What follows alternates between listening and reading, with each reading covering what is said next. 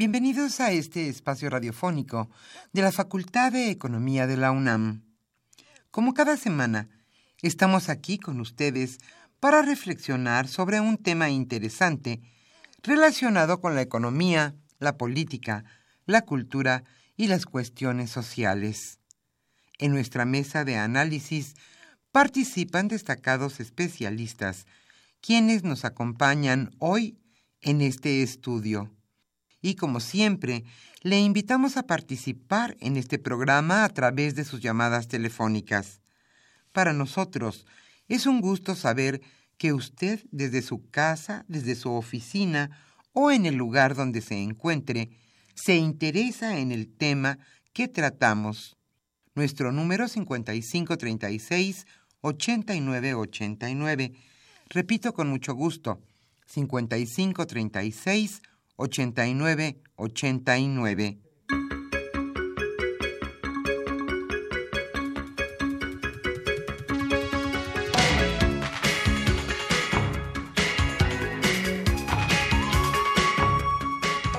En esta agradable mañana de viernes, aquí en la capital de la República, estamos nuevamente con ustedes en su programa Los bienes terrenales. Hoy tocaremos un tema sensible para la mayoría de nosotros. Hoy hablaremos sobre la preservación del medio ambiente. ¿Qué es el Acuerdo de París? ¿Cómo podemos preservar nuestro medio ambiente? Recordemos que tierra solo hay una. Debemos cuidarla, pero ¿de qué manera? Hoy es para nosotros un gusto que estén en este estudio de Radio UNAM Eduardo Vega López, quien es director de nuestra facultad, la Facultad de Economía de la UNAM. Y nos acompaña también Enrique Provencio Durazo. Él es investigador del Programa Universitario de Estudios del Desarrollo. Desde luego, ambos destacados especialistas en cuestiones ambientales. Hoy le invitamos a participar en este programa a través de sus llamadas telefónicas. ¿Qué tenemos que hacer para preservar nuestro medio ambiente? Realmente es una preocupación que nos atañe a todos. El número para que se comunique con nosotros es 5536 8989.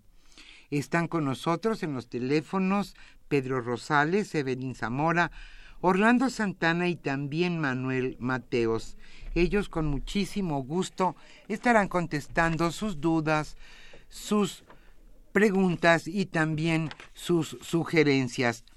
Les vamos a dar otro teléfono, ya que hoy nos acompañan varios estudiantes de nuestra facultad para contestarles. Otro número telefónico si usted desea participar en este programa. Es el 5536 43 39. Repito con mucho gusto. 5536 43 39. Y hoy estaremos obsequiando a los primeros radioescuchas que se comuniquen el libro El Slum Mexicano. ¿Qué es esto? Es una investigación socioeconómica para definir un perfil de la pobreza en México. Sus autores Fernando Talavera, Eliezer Morales y Francisco Muñoz. Como siempre vamos a iniciar con la sección La economía durante la semana.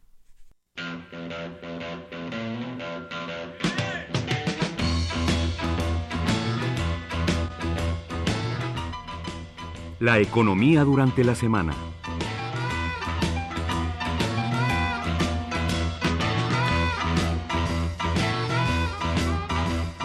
Alto que hoy nos acompaña en los controles técnicos nuestra compañera Socorro Montes. Yo soy Irma Espinosa y estaremos con ustedes hasta las 13 horas. Ahora sí, iniciamos la sección. La iniciativa privada de México, Estados Unidos y Canadá piden no descomponer el Tratado de Libre Comercio. La iniciativa privada de México, Estados Unidos y Canadá acordó modernizar el Tratado de Libre Comercio, pero sin descomponer lo que ya funciona. En la reunión de Diálogo México-Estados Unidos que se llevó a cabo en Washington el martes y el miércoles de esta semana, los empresarios de los tres países pactaron en el marco de la renegociación del acuerdo no abrir todos los capítulos del tratado.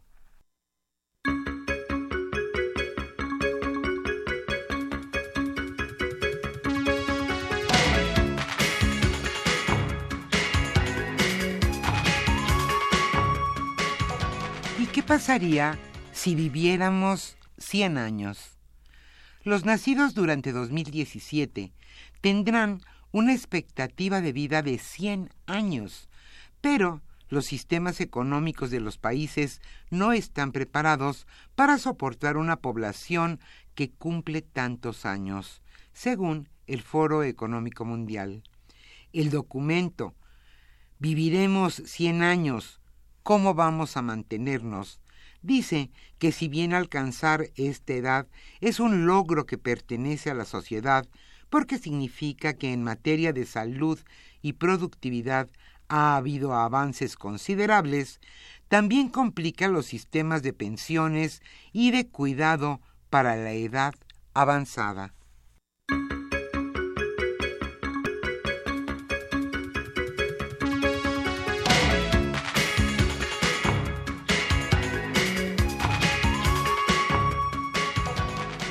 Y a pesar de los altos impuestos, se consumen más cigarros.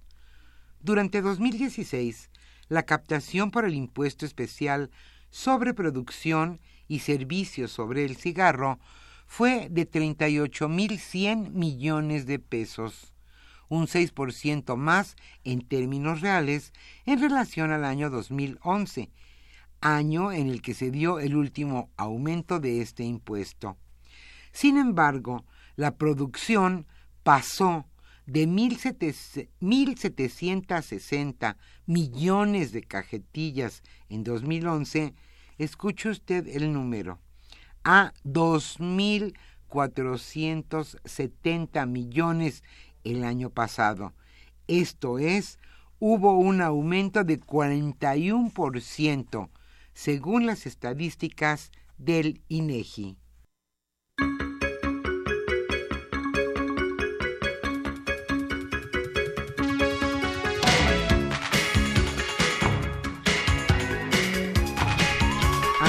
Riesgos en la economía para el año 2018.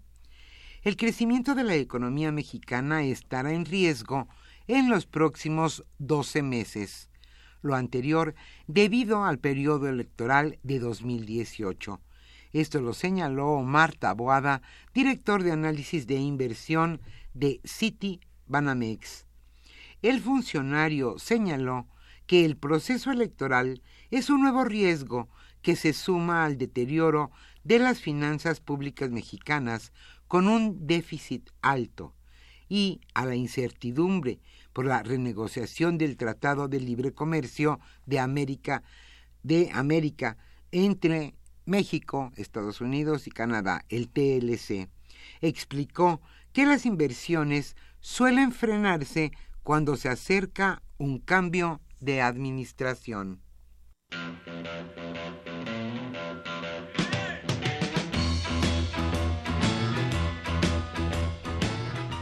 El tema de hoy...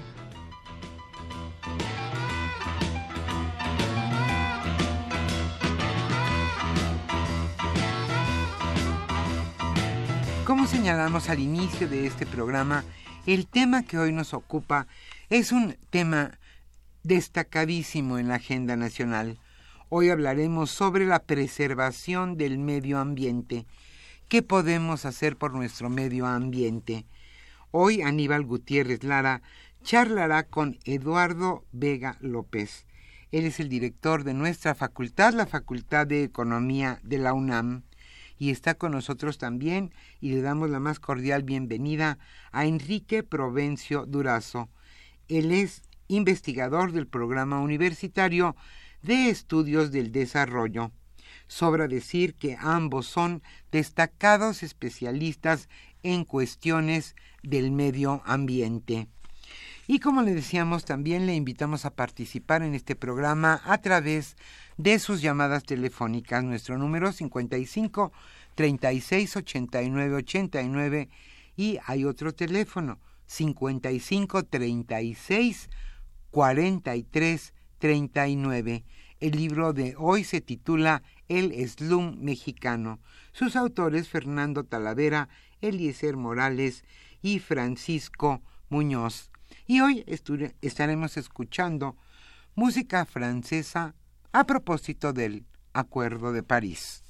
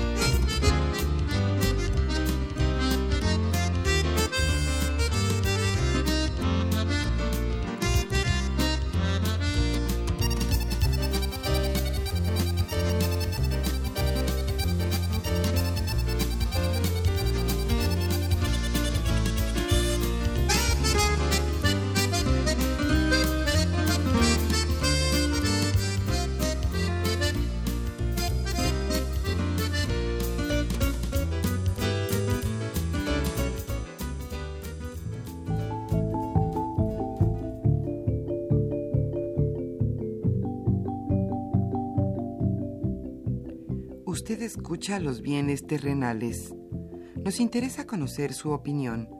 Le invitamos a comunicarse a este programa al teléfono 5536 89 89. Repetimos con mucho gusto, 5536 89 89.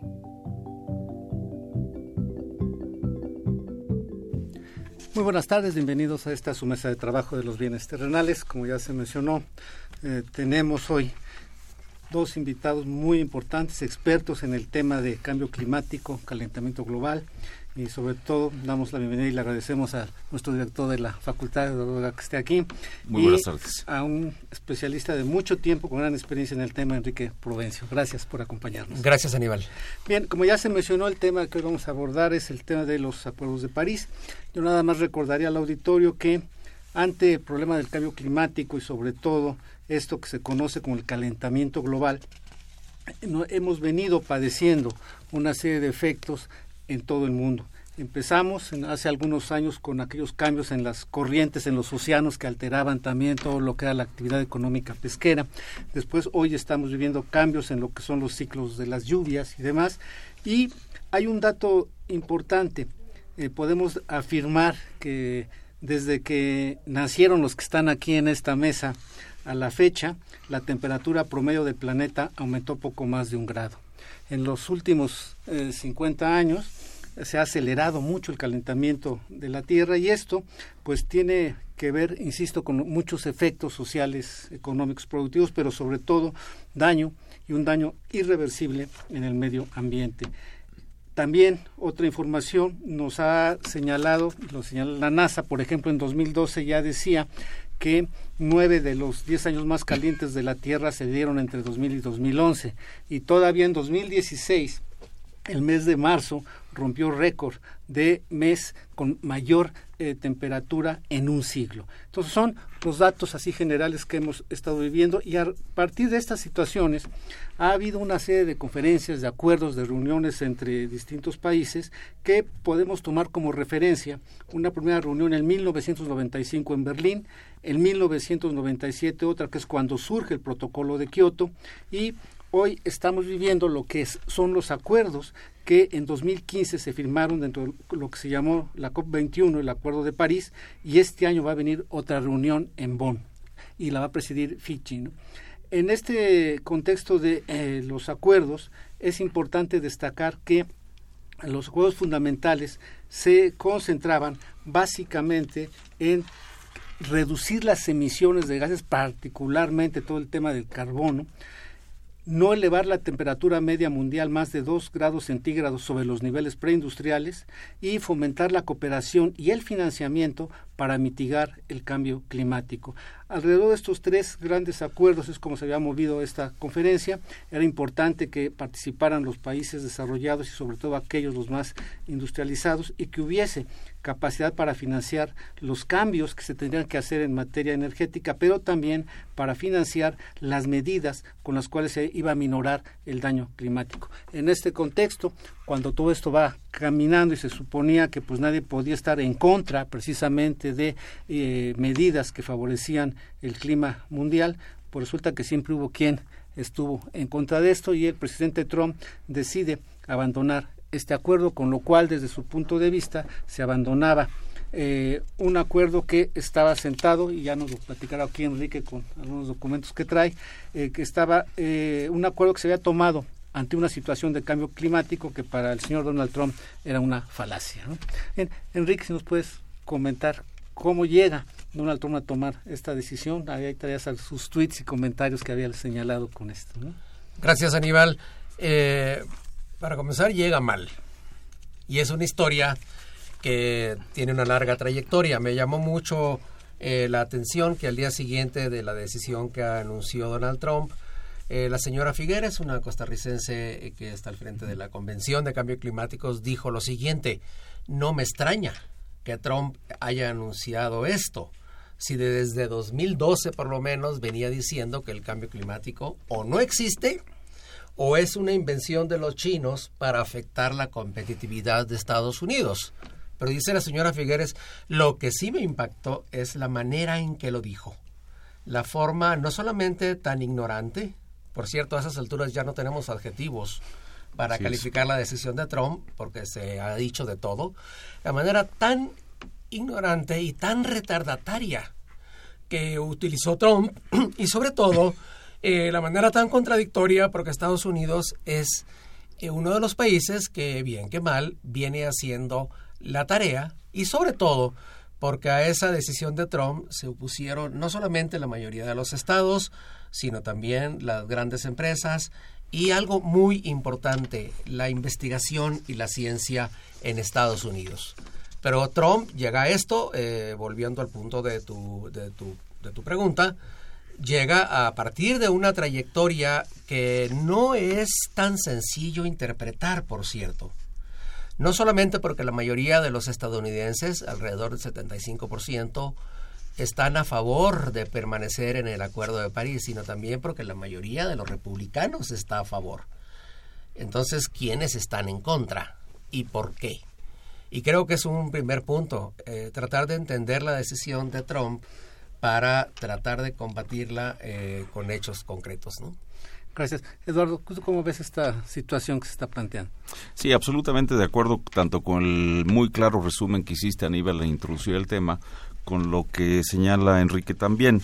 Eh, evidentemente uno no puede comprender de manera fácil eh, la postura de Trump, eh, aun y cuando ya tenga uno la evidencia de cuáles han sido sus dichos hace años al respecto, pero sobre todo en, en los términos en los que lo señala Enrique.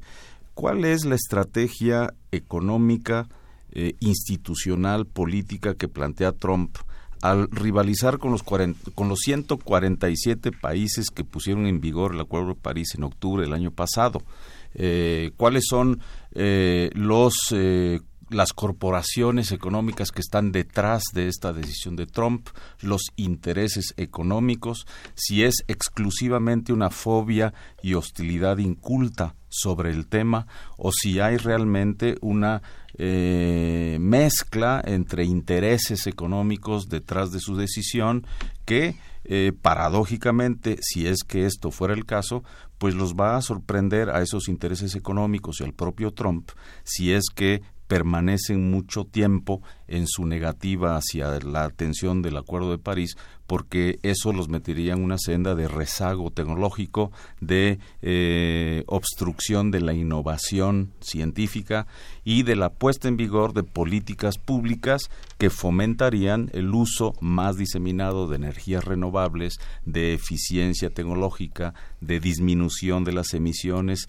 eh, de dióxido de carbono equivalente por unidad de energía fósil que se utilice, etcétera, mientras Europa, China, Japón, el resto del planeta o muchísimos de los países, 147 al menos, que se han comprometido con los acuerdos de París, estarían en la tesitura de innovación tecnológica, mejoramiento y eficiencia energética, inducción del uso mayor, creciente, eh, aumentado de energías renovables. Entonces, verdaderamente me parece una torpeza, una torpeza de Trump que, haya tomado esta decisión y probablemente eh, desde el interior en los denominados sujetos no obligados pero participantes activos a favor del cambio climático de, de, evitar el cambio climático que están en California, en Nueva York, en Colorado, en muchísimos lugares de Estados Unidos van a eh, evidentemente a resistir en los hechos esa decisión de Trump.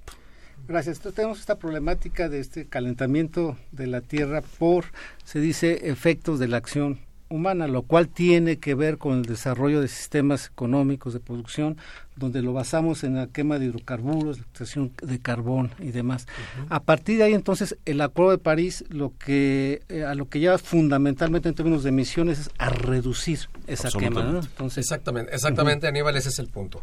De lo que se trata, el, Acuerdo de París eh, eh, expresamente busca, tiene como objetivo eh, evitar que la temperatura media mundial pase por arriba de 2 grados, pero dice expresamente que, el aumento de la temperatura quede muy por debajo de 2 grados, es decir, eh, más o menos a 1.5 sobre los niveles preindustriales. Sabemos que el Acuerdo de París logró que eh, todos los países firmantes dijeran cuánto iban a, reducir sus emisiones. ¿De qué se trata y qué es lo que está cuestionando Trump?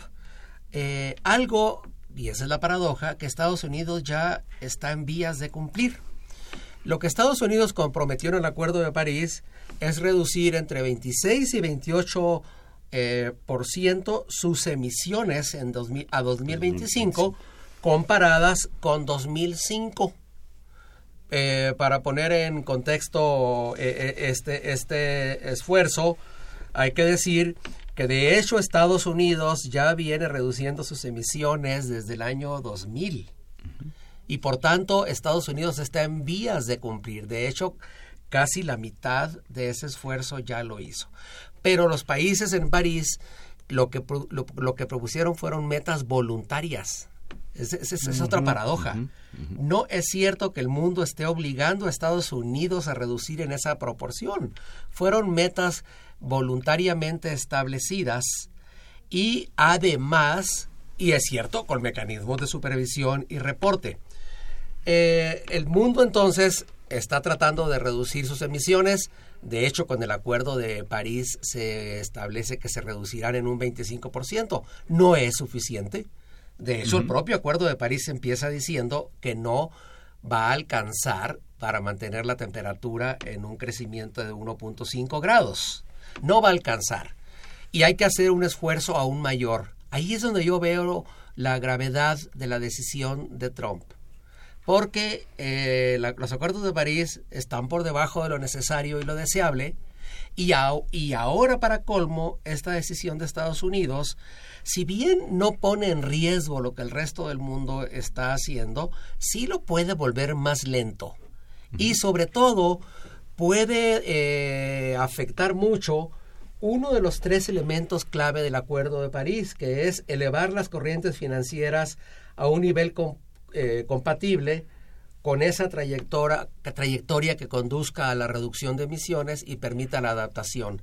la decisión de Trump puede afectar mucho al, al, fondo al fondo fondo verde de Naciones Unidas de Naciones Unidas que es el que tiene que lograr que se movilicen unos 100 mil millones de dólares para ayudar a los países en desarrollo. Esa es una segunda consecuencia que creo que puede afectar mucho, incluso a México. ¿eh? Claro, y en este sentido entonces vemos que prácticamente las afirmaciones de Trump, por un lado, han sido descartadas. No es un problema que esté afectando a sus empleos allá, no es algo que eh, se ha inventado por los chinos, pero que incluso, eh, veíamos hace rato, en China está cumpliendo y además quiere encabezar ahora este esfuerzo. Sí, así es. Yo creo que China está eh, en una ruta de innovación tecnológica, de ahorro de energía por uso de la por unidad usada de la misma, por reducción de emisiones eh, de dióxido eh, de carbono equivalente.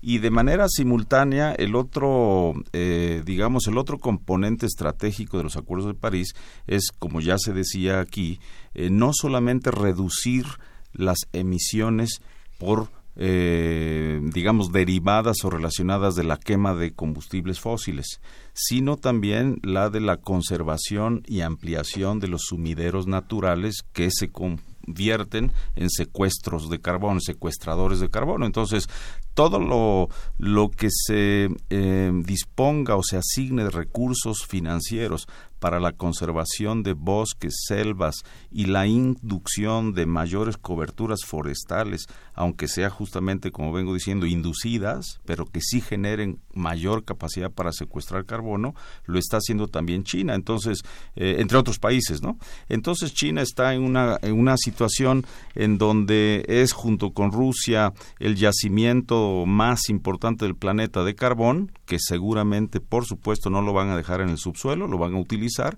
pero eh, de cara al cumplimiento de los acuerdos de París y de cara también a decisiones estratégicas de eh, carácter económico, financiero y político seguramente también, China estará eh, decidida por hacer cada vez más y mejor lo que ya viene haciendo, mientras que Estados Unidos pues está tomando una decisión de frenar su buen desempeño, su buen comportamiento, su buena trayectoria de ahorro de emisiones, sustitución de combustibles y de eh, también financiamiento externo para la cobertura forestal allende sus fronteras. Entonces yo creo que sí está en un problema eh, serio eh, Estados Unidos como nación. Eh, derivado de esta decisión de su presidente. Esta es la parte gubernamental, pero también se mencionaba, Enrique, que había otros actores, ¿no? Vemos que prácticamente hay empresas de Estados Unidos, investigadores de Estados Unidos e incluso el propio gobierno de Estados Unidos que están comprometidas en esto y han venido trabajando. Eso es muy importante y con muchas lecciones para México y el mundo, por cierto. Ya desde hace muchos años, California viene destacando por su papel de liderazgo en la transición energética y en la reducción de emisiones.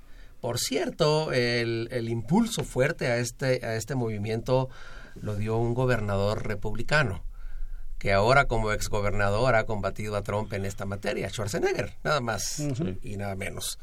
Y eso es muy importante porque California, que por cierto, vista independientemente de la sexta economía mundial, eh, no, ha ido mucho más allá que los compromisos generales que Estados Unidos adoptó en el Acuerdo de París.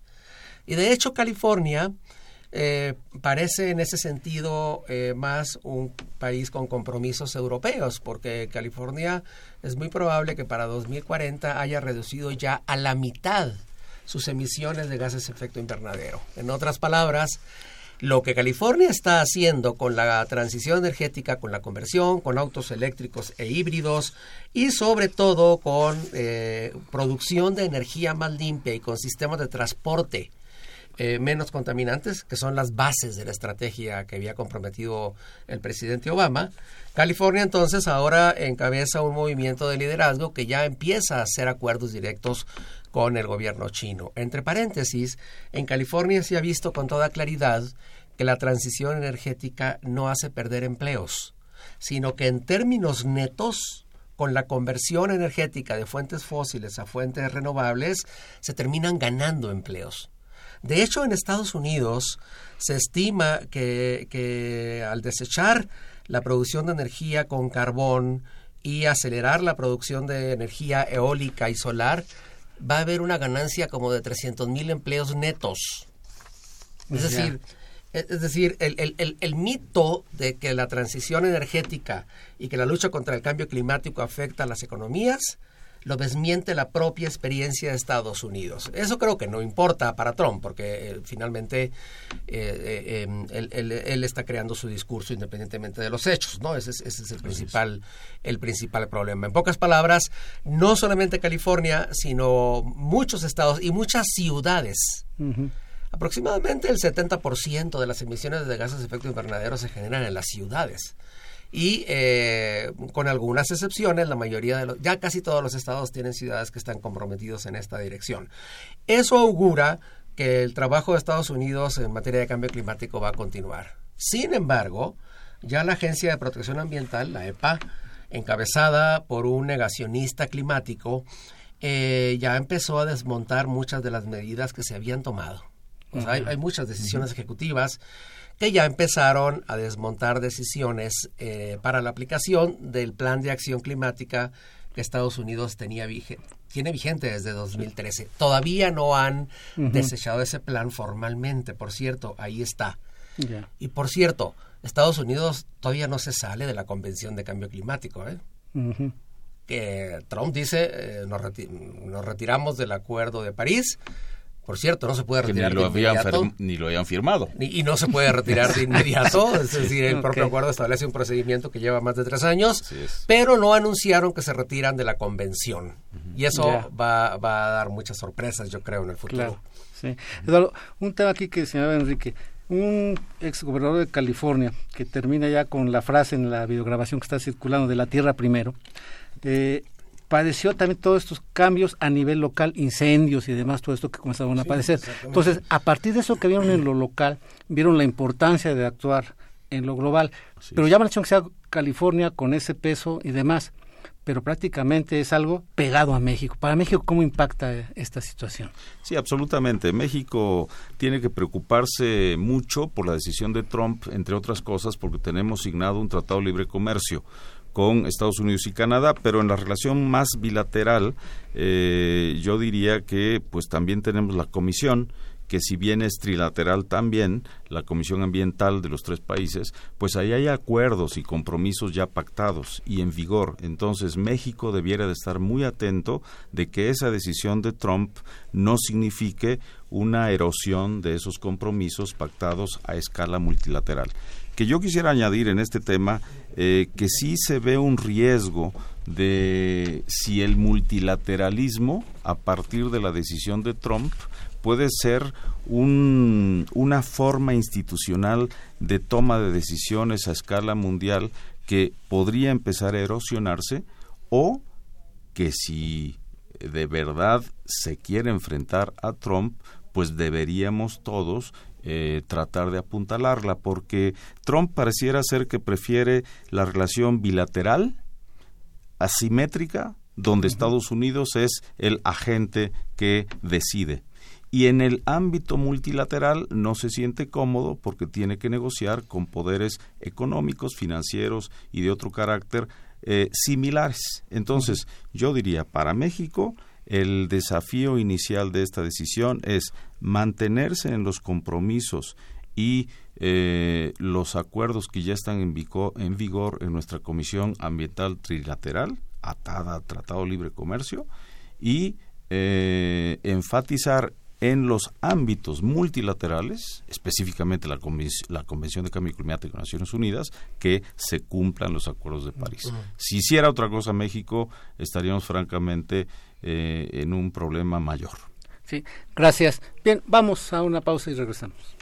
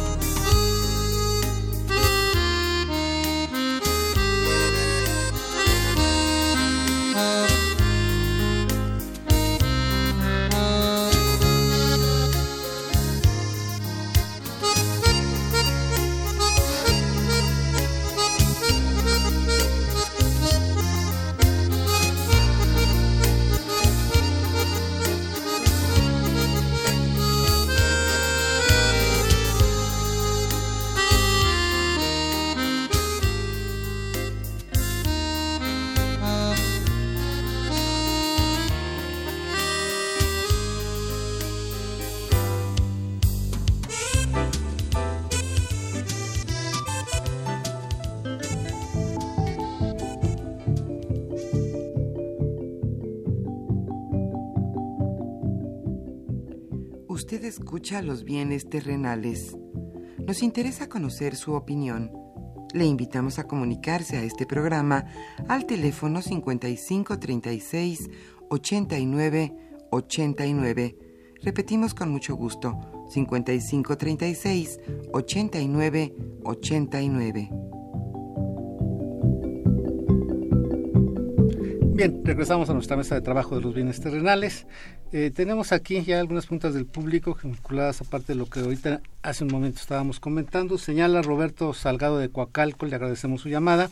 Me sorprende que en México el gobierno actúe igual o peor que Trump, ya que la reforma energética apoya más la inversión en petróleo, con métodos incluso obsoletos, donde se contamina mucho más al hacer petróleo que conservar áreas verdes.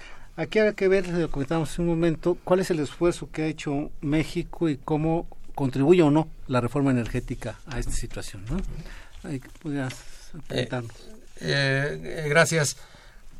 Eh, voy a mencionar primero cuál es así el gran escenario en el que México está y a qué está comprometido a partir, por cierto, de los acuerdos de París. La, la, meta que México puso es eh, reducir incondicionalmente el 25% de sus emisiones de gases efecto invernadero. ¿Comparado con qué? al 2030. Reducirlo mm. en el 2030 25% comparado con lo que estaríamos emitiendo en 2030 si no hiciéramos nada. Es lo que en la jerga se llama eh, eh, el la línea tendencial o, el, o, la, inercial, digamos. Eh, hago notar que esa es una meta muy diferente a otras que otros países pusieron. Como dijo Eduardo, China puso una meta de reducción de intensidad de emisiones, es decir, emisiones sobre una unidad de producto. Estados Unidos puso una meta de emisiones de entre 26 y 28% al 2025 comparada con sus emisiones de 2005. Pero la de México es una reducción eh, respecto a lo que estaríamos emitiendo en 2030 si no hiciéramos nada. Es un compromiso muy intenso, muy fuerte, que para nada está seguro que podamos cumplir, porque implica que a partir de 2027 más o menos México ya no podría, ya no, ya no estaría emitiendo más, ah, sino que tendría que empezar a reducir sus emisiones netas en bruto y sobre todo a una, una reducción muy intensa, alrededor del 40%. Eh, en, en, su intensidad de emisiones, es decir, seguir creciendo, que la economía siga creciendo, pero las emisiones tendrían que reducirse menos, de tal manera que la intensidad de emisiones bajara a 40%. Bueno, el esfuerzo es muy intenso y la, la, la clave para lograr esto y, y bajar esa proporción, que como digo, no es suficiente en términos de las necesidades ni de México ni del mundo, eh, eh, debe estar centrado en acelerar el crecimiento de la oferta, sobre todo de energía eléctrica, a partir de fuentes, no de, fuentes renovables, solar, eólica, a la sustitución eh, más acelerada de lo que estamos produciendo a partir de, incluso de gas, es decir, de, cualquiera de las, de, las, de las manifestaciones de las fuentes fósiles, y sobre todo a reformar muy intensamente el sector transporte. La clave está en transporte y en producción de energía eléctrica. Pero para el caso de México, además, en particular, hay una gran área donde eh, tenemos que hacer muchísimo más, que es reforestar, proteger la cobertura vegetal, proteger los bosques, porque ahí está una de las grandes oportunidades para, para poder eh, capturar el carbono, el carbono emitido. De hecho, pues aproximadamente el 30% de las emisiones que el mundo hace las captura la masa vegetal. Ahora bien, cuando vemos, cuando vemos el reto por el lado de la reducción de emisiones, lo que se llama eh, técnicamente la mitigación, está complicado pero lo más complicado viene por el lado de la adaptación. Cuando habla uno de cambio climático, tiene que hablar de cómo reducir las emisiones, pero sobre todo, en el caso de México, hay que hablar de cómo vamos a resistir el impacto, cómo prepararnos para resistir mejor y tratar de evitar los desastres, los impactos de la sequía, los impactos de la modificación del régimen de lluvias, la difusión de más enfermedades generadas por las olas de calor, entre otras cosas. Y ahí es donde hay todavía mucho más que hacer. Claro, ahí recuerdo, Eduardo, este, esta parte que vimos en los foros universitarios que convocó el, rector, donde decían que ahorita la amenaza inminente es todo el centro del país comience a dejar de tener las lluvias que tenía y comienza a tener zonas que eran eminentemente agrícolas a perder su capacidad de captar agua. Así es, exactamente. Y yo diría, a ver, eh, ahora recupero este señalamiento eh, que con toda razón eh, refieres. en relación a la reforma energética, yo diría que la reforma energética actual, la que está en vigor, no la que quisiéramos, no está enfrentando los desafíos de cambio climático, no ha sido diseñada con el propósito de hacer política económica y política energética para eh, mejorar el rendimiento energético del país por tres cosas, muy brevemente. Primero, eh, no hay lo que decía Enrique, no hay un desacoplamiento visible del crecimiento económico en México que cada vez que crezcamos un punto del PIB vayamos consumiendo tendencialmente menos energía fósil. Dos, no hay tampoco la evidencia de que ese consumo de energía fósil genere menos emisiones de carbono.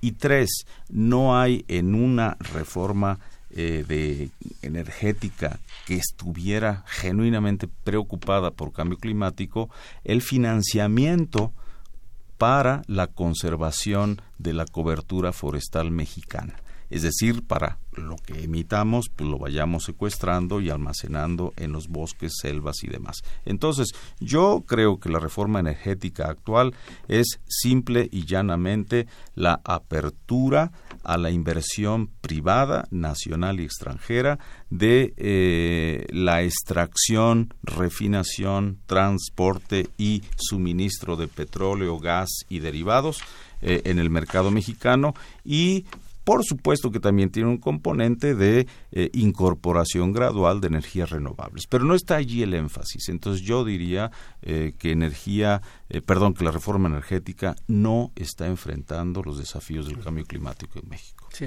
gracias. Bien, tenemos la llamada de Humberto de Ita Uribe que señala, ojalá fuéramos como Alemania, que reciclan 60% de los desperdicios y tienen tecnologías innovadoras para reducir las emisiones contaminantes. Gracias, Humberto. Josefina Cruz, realmente afecta mucho que Estados Unidos salga del Tratado de París, ya no se debe deforestar tanto, no hay mantenimiento a las áreas verdes. ya tocamos el primero, ahorita seguimos con lo de áreas verdes. Arturo Báez Hernández de Benito Juárez, es Estados Unidos ya se retiró del Tratado de París, ¿qué repercusiones traerá esto? Pues es lo que hemos ahorita tratado de estar eh, comentando para ustedes. Fernando Duarte, ¿Es el transporte público la solución para mitigar la contaminación en la Ciudad de México? ¿Sería viable imponer impuestos más altos a automóviles? Pues aquí sea más en general, ¿no? De parte del tipo de combustible que utilizan los eh, transportes. Emilio Avilés de Tlalpan, que si sabemos de algún estudio que nos indique la situación actual de la Jusco, que cada vez es más pelón, habrá que ver ahí en la Secretaría, ¿no? y en la DF, ¿no? Sí, luego le recomiendo uno. Sofía Aldama, de Ciudad Neza, Hoy la primera página de la jornada informa sobre el daño irreversible al medio ambiente en San Cristóbal de las Casas. Se explotan cerros enteros para extraer arena. Esto sucede en todo el país. Ya no queremos leyes, queremos acciones. Salvemos bosques, mares, selvas, salvemos nuestro ambiente. Oscar López Torres de Naucalpan, además de la separación de la basura, ¿qué podemos hacer de manera cotidiana para colaborar en la preservación del medio ambiente? Gracias. Señora Antonieta García Villegas de Benito Juárez, no tengo claro algo, la Tierra está aumentando su temperatura, hasta ahí está claro. Es posible que con algunas acciones este calentamiento se detenga o se revierta. Gracias de este programa siempre aprendo algo, gracias por el libro. Señora Antonia, es precisamente lo que estamos viendo cuáles serían las cosas que tendrían que hacer a nivel global y en México para contener esto. Se habla ahorita de esta necesidad de financiar medidas de mitigación que pasan por eh, reforestar y preservar áreas verdes. Pero entonces yo esto lo pongo frente a otra contingencia climática que tenemos que tiene también que ver con una eh, ambición desmedida de lucro que es pues la desaparición de un 30% del Amazonas, de la selva amazónica. Tenemos que reforestar por esta condición de carbono, pero también tenemos esa otra situación pues en el continente americano. Entonces, el esfuerzo todavía tendría que ser más allá en términos de poder conservar esta masa verde. ¿Qué otras medidas podríamos estar impulsando en este momento? Ah, hay, eh, cuando uno habla, y aquí me voy a referir a la preocupación que tiene la señora Antonieta de Benito Juárez. Benito Juárez, sí. No, no, no registré el apellido. Señora Antonia García Villegas de Benito Juárez.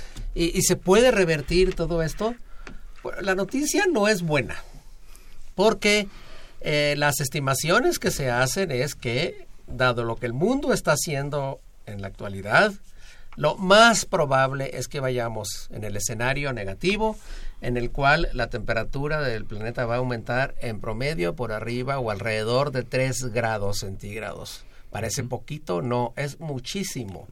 De hecho, este, este grado que ya ha aumentado la temperatura y que, y que, y que nos tocó vivir. Tú, mencionaste, Aníbal, desde el principio del programa, ya ha causado muchos disturbios. Entonces, se puede revertir a largo plazo, unas dos, tres generaciones por delante. Y eso sí, las medidas que se toman se vuelven más intensas y esas medidas empiezan a operar cuanto antes. Por eso es tan grave que no estemos alcanzando las metas deseables de reducción de emisiones.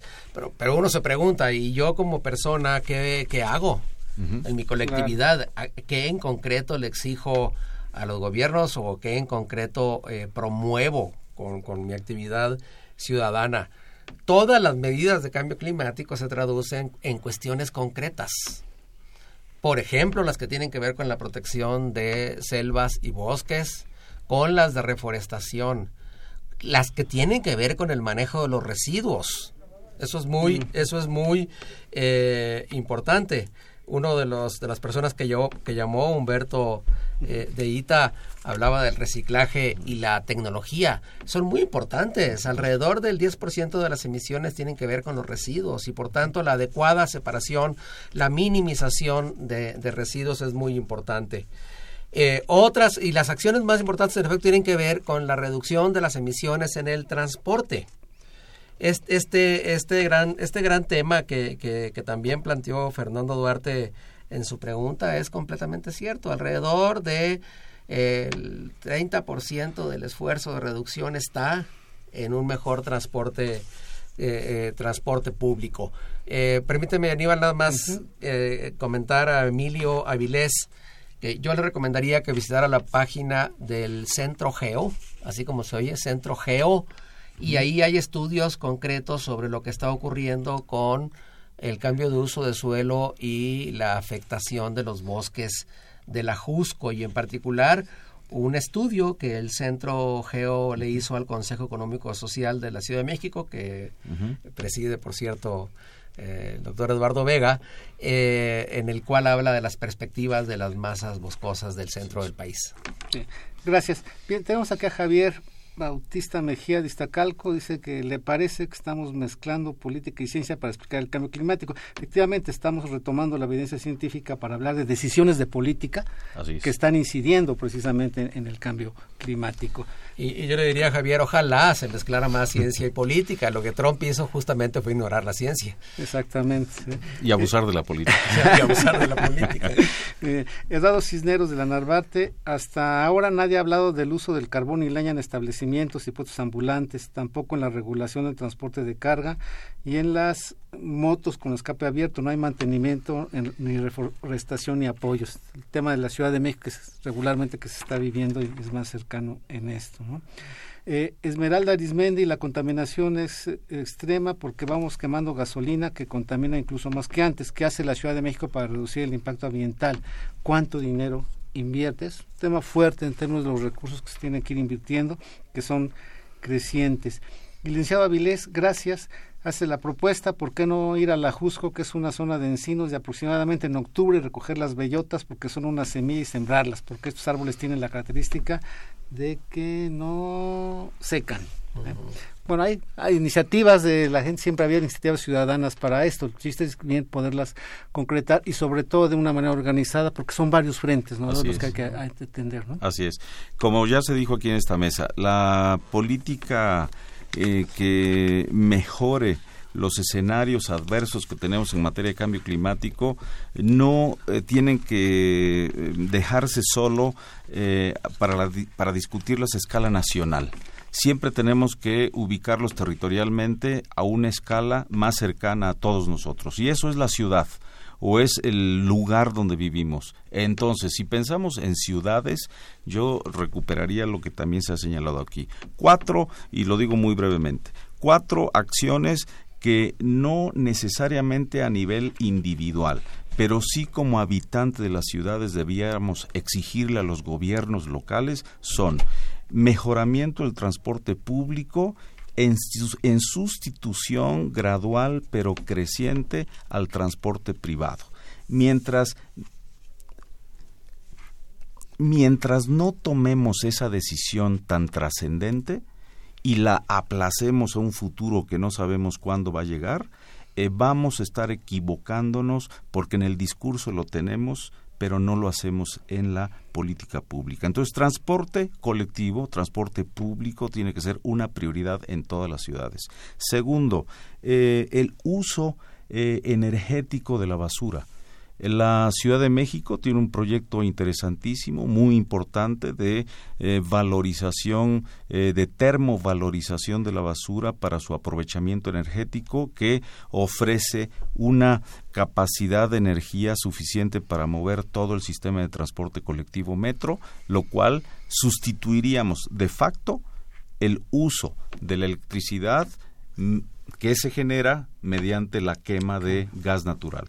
Tres, la conservación de áreas verdes en las ciudades. Las áreas verdes no tienen que ser bosques densos con miles o centenas de miles de hectáreas, ni selvas densamente eh, pobladas de una diversidad biológica impresionante. Pueden ser áreas verdes relativamente pequeñas, pero que a escala de las ciudades son imprescindibles para la captura de carbono, la oxigenación del aire que respiramos, la, el, amortiguamiento de la temperatura y eh, la oferta de otros servicios ambientales imprescindibles para nuestra vida cotidiana. Y el cuarto, eh, por supuesto, en niveles de la ciudad también tendríamos que exigirle a los gobiernos locales una sustitución también gradual pero sistemática del uso más intensivo de energías renovables. Gracias. Creo que esto también se vincula, Enrique, con otro tema del cual siempre nos has ilustrado, que son los, los objetivos de desarrollo sostenible, ¿no? En donde el desarrollo sostenible se define como aquel que es capaz de satisfacer necesidades presentes sin comprometer la capacidad de futuras generaciones para ello.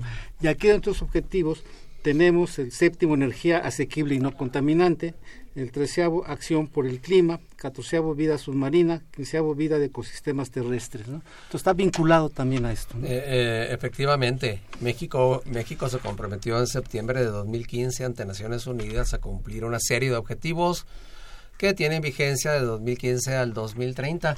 Y esa agenda, la Agenda de Desarrollo Sostenible, está muy impregnada, muy cruzada por la sustentabilidad del desarrollo, los objetivos que tú dijiste, pero también esos objetivos de sustentabilidad se concentran en el tema de ciudades y en el caso de la Ciudad de México, la agenda de cambio climático es también la agenda de contaminación atmosférica aquí al nivel de nosotros.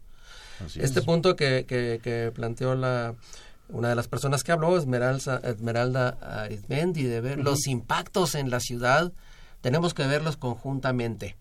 Y ver, ver cómo vamos a cumplir en las ciudades con, esas, con esos objetivos del, del desarrollo sustentable, creo que nos debe obligar a exigir más, por un lado, y como ciudadanos, involucrarnos más en el establecimiento de programas, de políticas de largo plazo, que combinen mejor nuestra calidad de vida, nuestro bienestar cotidiano con estas cosas que a veces suenan tan generales como el cambio climático. Tenemos que hacer, en el caso concreto de la Ciudad de México, una política urbana muy basada en la reestructuración energética, muy basada en la reestructuración del transporte. En estos cuatro puntos que planteó Eduardo, transporte, uso energético de basura, conservación de recursos suelos y de energías renovables. Y combinar bien. Y creo que es, es una tarea no solamente urgente, yo creo que también bonita y, y que puede entusiasmar a la ciudadanía a participar más en la exigencia de políticas pues, más positivas. Y si me permites, Aníbal, digo, para tener también un toquecito de optimismo, no obstante que el escenario es visiblemente adverso, eh, gracias al trabajo que hizo eh, el conjunto de eh, constituyentes de la ciudad, tenemos ya una constitución publicada que entrará en vigor eh, en septiembre del próximo año, donde se establece justamente este derecho al, al, ambiente sano que está en nuestra constitución federal, nuestra constitución política de Estados Unidos mexicanos, pero que en la constitución de la Ciudad de México se le da una connotación muchísimo más eh, expresa, detallada y e institucionalmente, entre otros instrumentos, por ejemplo, el del Consejo Económico y Social de la Ciudad de México, se le modifica sustancialmente para convertirlo en Consejo Económico, Social y Ambiental, que tendrá entonces competencia para influir política mejor y más favorablemente al ambiente. Gracias. Manuel Mateo de Xochimilco, pues ya está respondida a su pregunta, ¿cuál sería una política sustentable en la movilidad de la Ciudad de México? Y me parece con esto que apuntabas, Eduardo, para ir cerrando, que efectivamente podemos intentar una nueva experiencia con, eh, primero, este enfoque de derechos que se incorpora en el artículo primero constitucional en 2011, que donde ya se considera todo esto que estamos mencionando, y luego lo que se hizo en la Constitución de la Ciudad de México. Aquí tenemos un constituyente. lo que tenemos aquí un constituyente que, como ven, muchos saben eso. Bien, nos quedan ya un par de minutos. Un comentario de conclusión, por favor, Eduardo, y luego Enrique. Bueno, simplemente diciendo, dado que la motivación inicial del programa y de la conversación fue eh, la decisión torpe, a mi parecer, de Trump, hay que tomarla de cualquier forma con mucha seriedad, porque sí puede tener impactos adversos en la relación bilateral con México y en las decisiones energéticas que México eh, puede tomar en el plazo inmediato. Eh, México tiene compromisos, ya los dijimos en este programa, cuáles son de cara al cambio climático y podrían verse difícilmente cumplibles si estuviéramos mal influenciados por la decisión de Trump. Gracias, Enrique.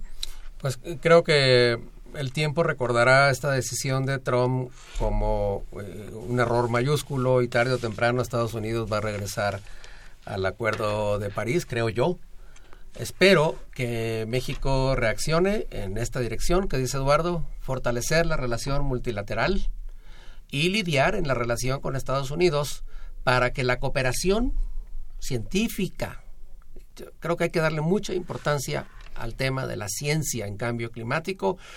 México necesita fortalecer más su investigación científica en cambio climático y su investigación para ver cómo vamos a lidiar con la adaptación para que el cambio climático no nos impacte más. Lo bueno del asunto es que toda medida a favor de la reducción de emisiones tiene efectos positivos en la economía, en la calidad de vida. A veces va a costar, pero a la larga el resultado va a ser positivo. Y creo que también nuestra tarea es seguirnos informando, documentando, para eh, saber más de estos casos. Bien, pues muchas gracias. Yo os agradezco mucho Enrique Provencio, uno de nuestros miembros de la facultad y del programa universitario de estudios del desarrollo que también es constituyente de la Ciudad de México que como ven sabe mucho de ese tema y también especialmente al director de la facultad de economía Eduardo Vega que se haya dado este espacio para podernos acompañar hoy en este con este tema tan importante y tan que debemos estar tratando más frecuentemente. ¿no? Muchas gracias, a programarlo más y volverlos a invitar. Y yo les agradezco a nuestro auditorio que nos hayan acompañado. Gracias por sus preguntas. Este fue su programa, su mesa de trabajo de los bienes terrenales, un programa de Radio UNAM y la Facultad de Economía. Buenas tardes y muchas gracias. Gracias. Gracias a ti.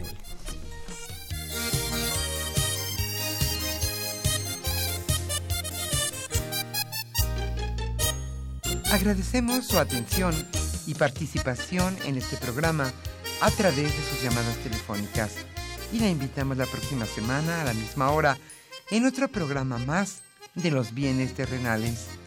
La coordinación general fue de Carlos Javier Cabrera Adame. La coordinación académica de Aníbal Gutiérrez, Roberto Cabral, Alejandro Pérez Pascual, Rubén Antonio Miguel y Leonardo Lomelí Vanegas.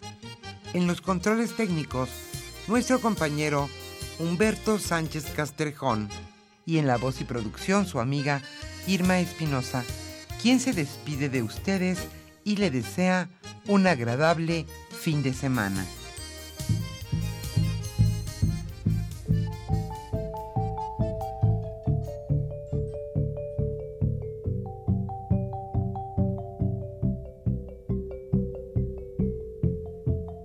Radio Universidad Nacional y la Facultad de Economía presentaron